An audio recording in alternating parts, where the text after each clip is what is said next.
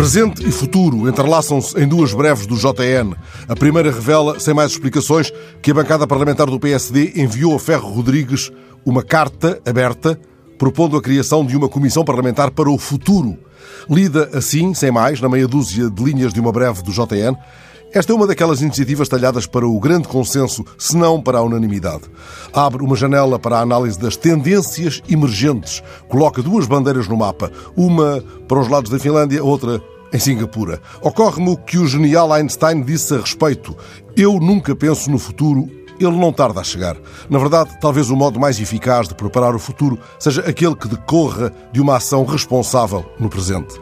É disso que trata também a segunda breve do JN, umas páginas adiante. A notícia é sobre a decisão, ontem anunciada pela Câmara de Sinfãs, de atribuição de um apoio mensal de 200 euros a cada médico que se queira fixar no Conselho e que ali não tenha residência permanente.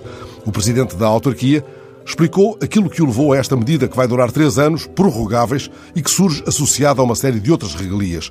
Quando alguma coisa falha, disse ele, falha mais no interior. É preciso incentivar os médicos para que fiquem nestes territórios.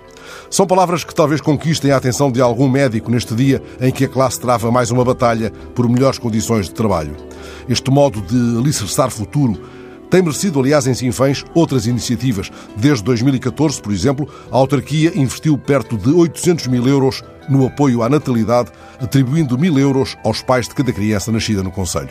O futuro vai depender, antes de mais, do que se fizer neste incerto presente. Mas venha de lá a tal comissão. Como avisava o gênio, o futuro não tarda a chegar.